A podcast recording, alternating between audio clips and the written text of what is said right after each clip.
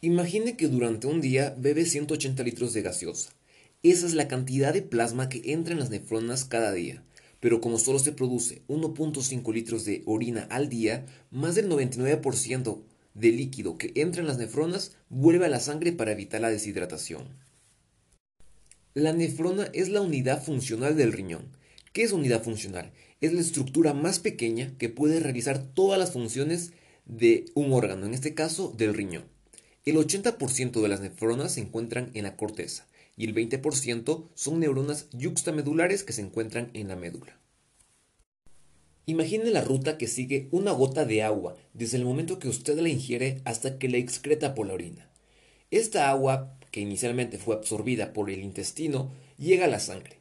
El plasma que llega a los riñones se va a filtrar en las nefronas. Las nefronas van a modificar la composición de este líquido. El líquido modificado abandona el riñón y pasa al uréter. Hay dos uréteres, hay dos riñones. Los dos uréteres llegan a la vejiga que se va a llenar y mediante un reflejo se va a contraer y eliminar la orina a través de la uretra. Este proceso se denomina micción. De esta manera la nefrona cumple con tres procesos básicos, la filtración, la reabsorción y la secreción. Las arterias que llegan al riñón son las arterias renales, que son ramas de la aorta abdominal. Las arterias renales se ramifican en arteriolas. La arteriola aferente es, el vaso a través del cual la sangre llega al glomérulo. El glomérulo se encuentra eh, rodeado por la cápsula de Bowman y en conjunto forman el corpúsculo renal. Esta sangre luego pasa a la arteriola eferente y rodea los túbulos. Estos se denominan capilares peritubulares. La porción de los capilares peritubulares que pasa por el asa de Henle se denominan vasos rectos. Los elementos tubulares de la nefrona son Primero la cápsula de Bowman, luego el túbulo proximal, el asa de Henle, el túbulo distal y el conducto colector. El conjunto entre el túbulo distal y el conducto colector se denomina nefrona distal.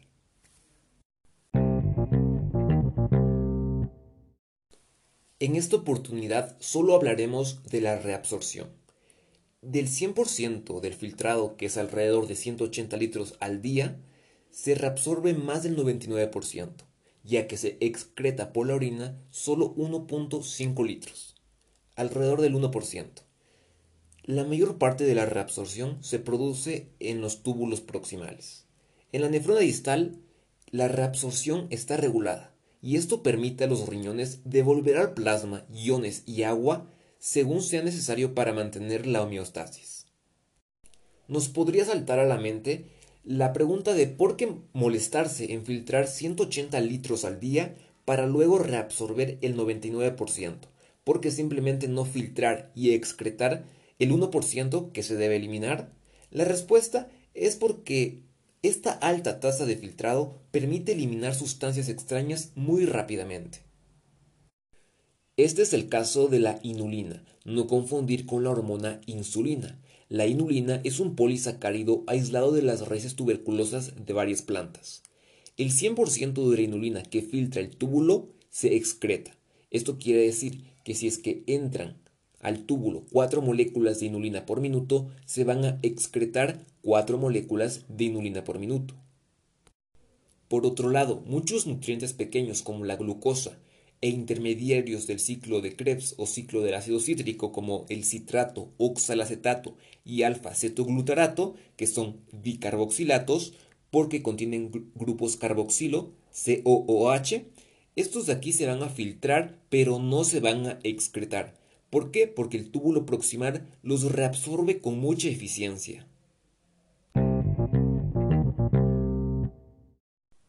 La reabsorción puede ser activa o pasiva. Activa, que requiere ATP y va contra gradiente, y pasiva, que va a favor de gradiente y se realiza por difusión facilitada.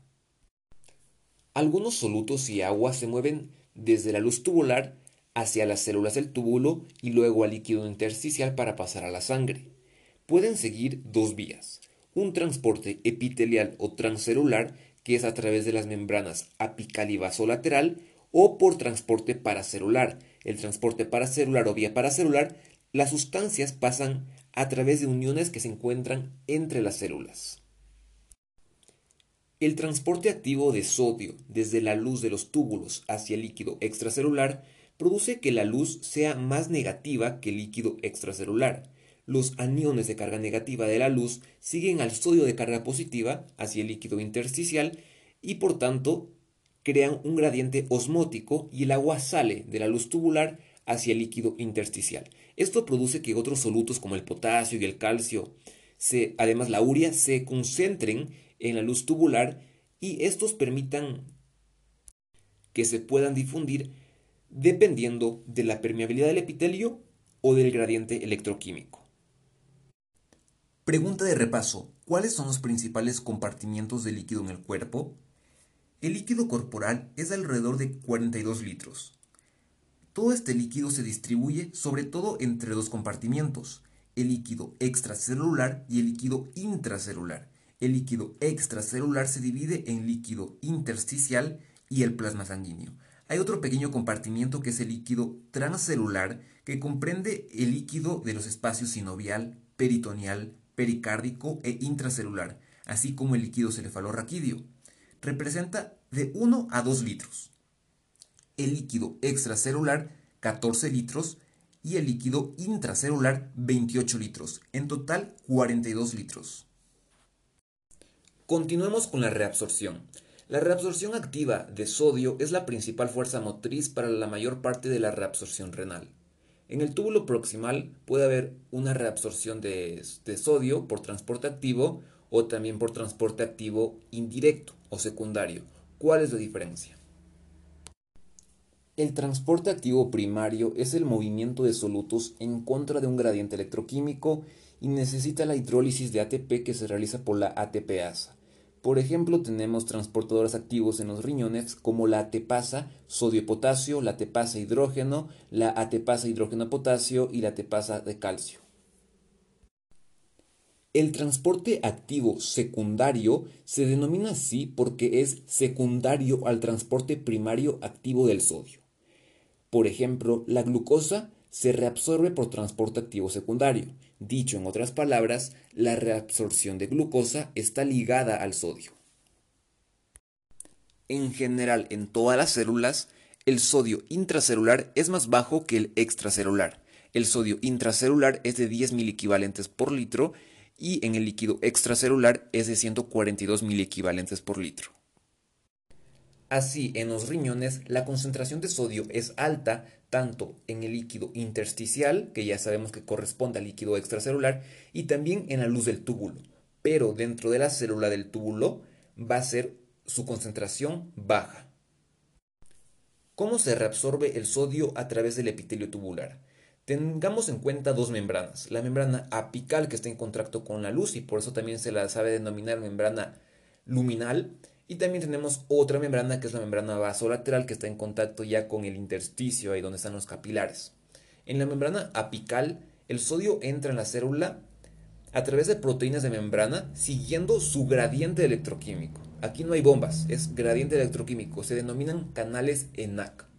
En cambio, en la membrana vasolateral, el sodio es bombeado hacia afuera de la célula por la sodio-potasio ATPasa, que ya es vasolateral. Además, si ven en el dibujo, existe un canal permeable al potasio. Este, este canal permeable al potasio vasolateral impide que se acumule potasio dentro de la célula. El otro tipo de transporte es el transporte activo secundario o transporte activo indirecto. El transporte activo indirecto puede ser secundario o terciario, pero para estos fines solo vamos a concentrarnos en el transporte activo secundario que puede ser por cotransporte o, con, o por contratransporte. En el cotransporte, el sodio entra a la célula junto con glucosa o aminoácidos. Por ejemplo, mediante el cotransportador de sodio-glucosa CGLT. Tenemos dos cotransportadores de glucosa y sodio, que es el CGLT2 y el CGLT1. Aproximadamente el 90% de la glucosa filtrada es reabsorbida por CGLT2 en la primera parte del túbulo proximal. Y el 10% residual es transportado por CGLT1 en los segmentos posteriores del túbulo proximal.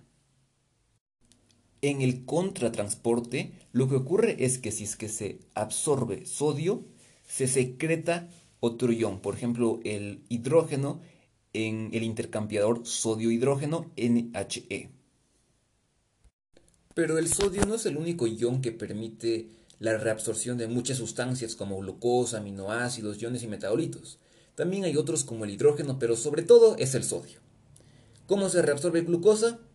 Vamos a ver en este dibujo la membrana apical y la membrana vasolateral. En la membrana apical tenemos el cotransportador sodio-glucosa CGLT. A propósito de este cotransportador, a los cotransportadores y a los contratransportadores también se los puede denominar de otra forma. A los cotransportadores se los puede denominar cotransportador sin portador y a los contratransportadores se los puede denominar cotransportador bidireccional. Ya queda lo mismo, el cotransporte es en una sola dirección, por eso es sin portador, y el contratransporte, que son en direcciones opuestas, por eso se le denomina bidireccional. Solo para aclarar eso. Muy bien, seguimos. El cotransportador sodio-glucosa, CGLT, o también podríamos denominarlo cotransportador sin portador, CGLT, de sodio-glucosa, permite la entrada tanto de sodio como de glucosa al interior de la célula. Pero la glucosa entra en contra de su gradiente y el sodio entra a favor de su gradiente electroquímico. En la membrana vasolateral, el sodio es bombeado hacia afuera por la bomba sodio-potasio atepasa vasolateral y la glucosa sale también de la célula por difusión facilitada a través del transportador GLUT. Y al igual que en el transporte activo que mencionamos anteriormente, en la membrana vasolateral obviamente va a seguir habiendo un canal que es permeable al potasio y este impide que se acumule potasio dentro de la célula. Como ya mencioné, la urea y otros solutos se reabsorben por difusión. Esta es una reabsorción pasiva, que va a favor de su gradiente de concentración. Si es que existe, ¿no? Si es que no hay, pues no se reabsorbe. ¿Cómo lo hace? Cuando el agua se reabsorbe, la concentración de urea en la luz del túbulo aumenta. Una vez establecido el gradiente de concentración de esta urea, eh, se mueve desde la luz tubular hacia el líquido extracelular por transporte a través de las células o por vía paracelular. Continuemos con la reabsorción de proteínas. Normalmente las proteínas, la mayoría son tan grandes que no pueden filtrarse, pero hay algunas pequeñas y péptidos también que pasan por la barrera de filtración, pero aún siguen siendo muy grandes para reabsorberse por transportadores o canales. En lugar de ello, entran en las células del túbulo proximal por pinocitosis que es un tipo de endocitosis. Dentro de la célula, las proteínas digieren, se digieren en lisosomas y se liberan como aminoácidos. La migalina es una proteína de la, de la familia de las LDL, o lipoproteínas de baja densidad, que parece ser responsable de la reabsorción de proteínas filtradas.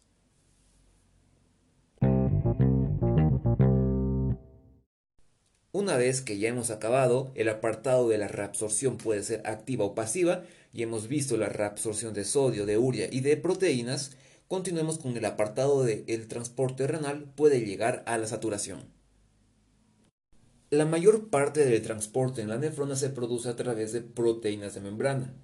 Este transporte mediado por proteínas de membrana tiene tres características principales, la saturación, la especificidad y la competencia. La saturación se produce cuando todos los transportadores disponibles están ocupados o saturados con el sustrato. Por ejemplo, la glucosa normalmente no se excreta, pero si es que hay mucha cantidad de glucosa en la sangre, como en la diabetes mellitus no controlada, estos transportadores se van a saturar de tanta glucosa y esta va a escapar por la orina. La especificidad se refiere a que una proteína transportadora puede transportar o muchas sustancias y tener una amplia especificidad o pocas sustancias y tener una baja especificidad. Mientras que la competencia se refiere a que diferentes sustratos deben competir, por eso es competencia, por los lugares de unión. Para entender la especificidad y la competencia, les voy a dar un ejemplo con los transportadores de aniones orgánicos OAT.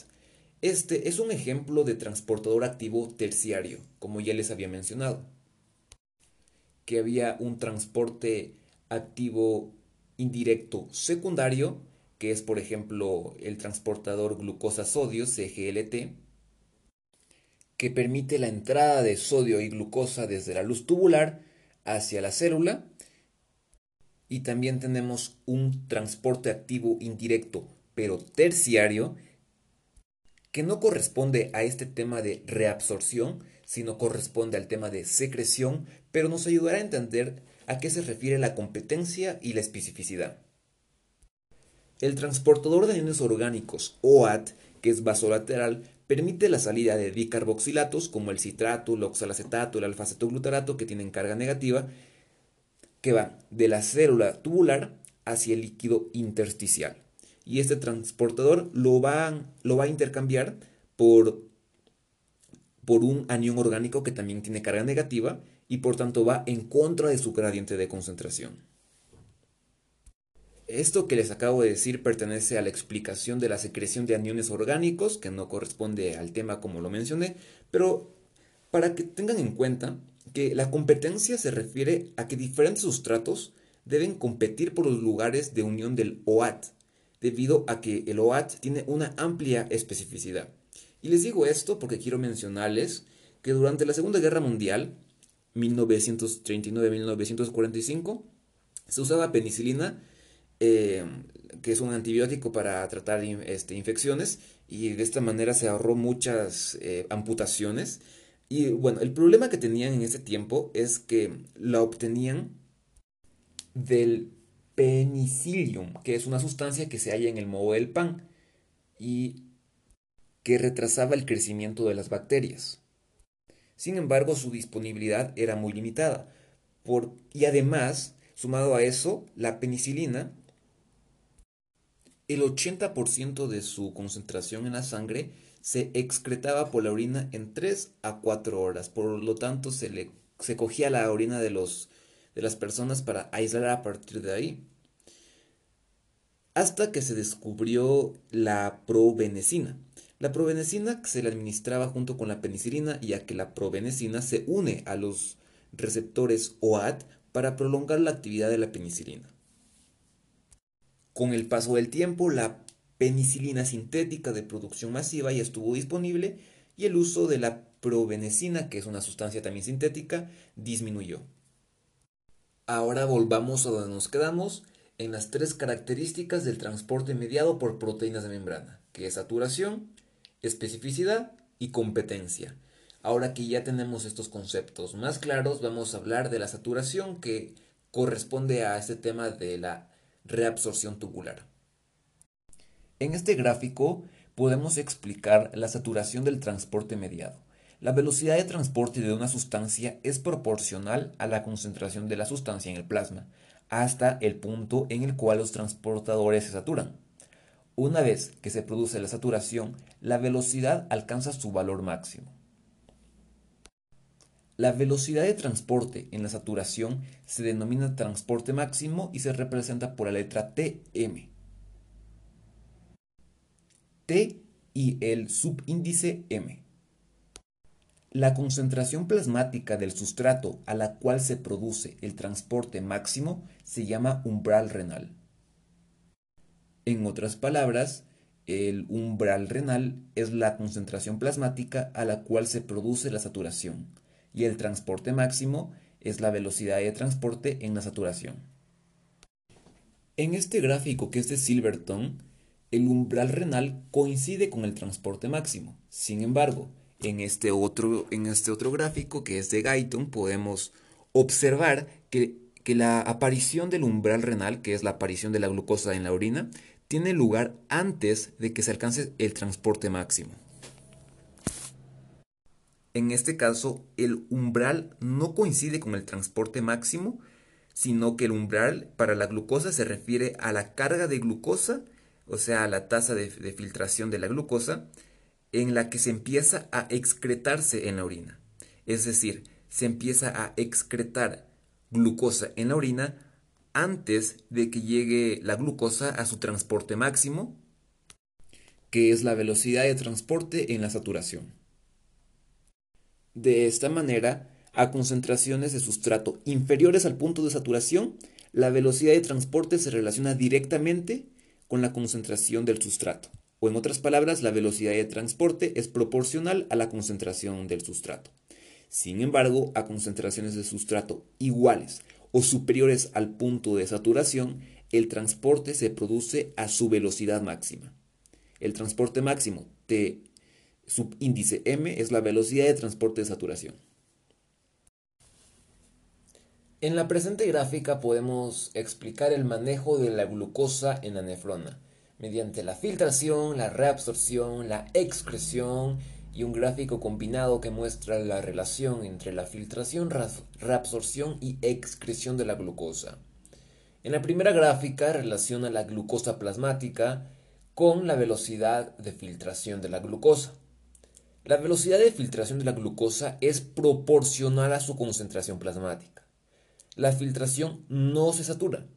Por tanto, el gráfico tenemos una línea recta.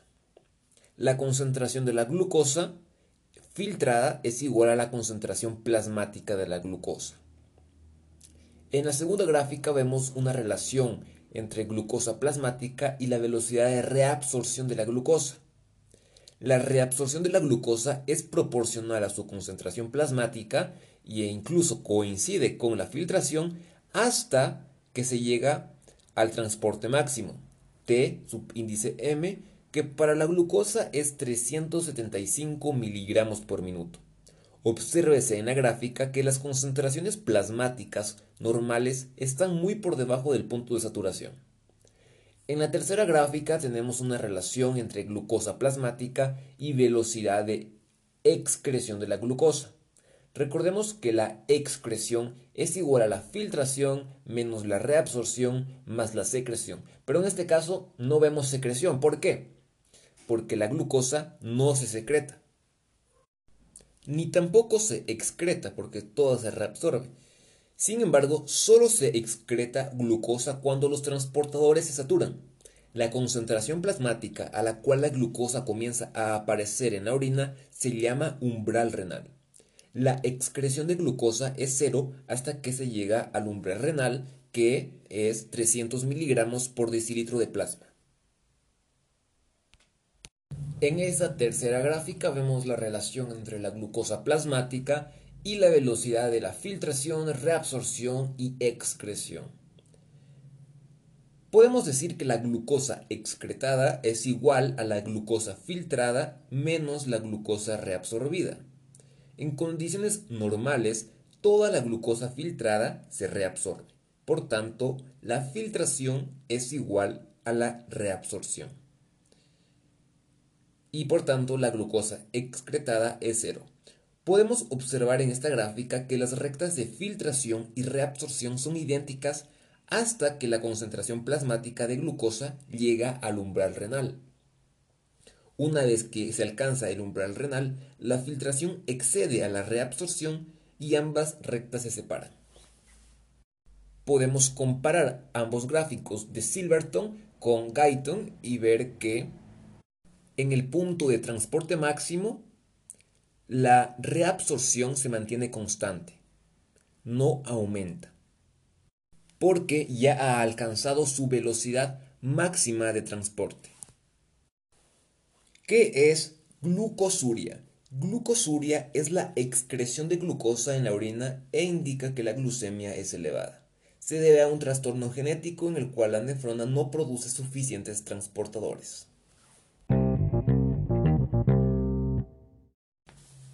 Terminemos con el último apartado que dice la presión de los capilares peritubulares favorece la reabsorción. Hasta este momento hemos visto que la reabsorción se refiere al movimiento de solutos y agua desde la luz del túbulo hacia el líquido intersticial.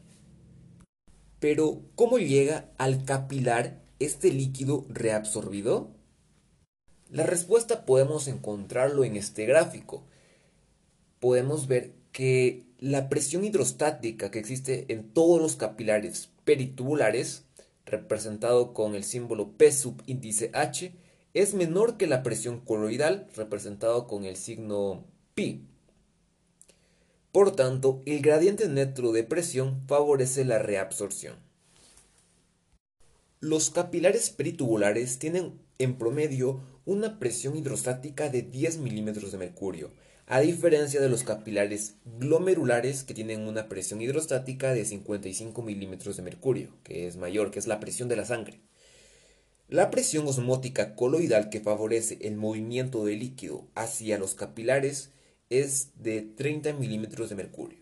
Por tanto, como resultado, el gradiente de presión de los capilares peritubulares es 30 milímetros de mercurio menos 10 milímetros de mercurio, 20 milímetros de mercurio, y beneficia la absorción de líquido hacia los capilares. En otras palabras, la menor presión hidrostática en los capilares peritubulares produce la reabsorción neta del líquido intersticial. Este gradiente de presión que se crea favorece la reabsorción. La sangre de los capilares peritubulares drenan en las venas renales que llevan la sangre de los riñones a la vena cava inferior y terminan en el corazón. Para terminar les tengo una pregunta. ¿Por qué es tan baja la presión hidrostática en los capilares peritubulares en comparación con el glomérulo? Respuesta. La presión es menor porque la sangre que sale del glomérulo pierde presión a medida que se mueve por los capilares peritubulares.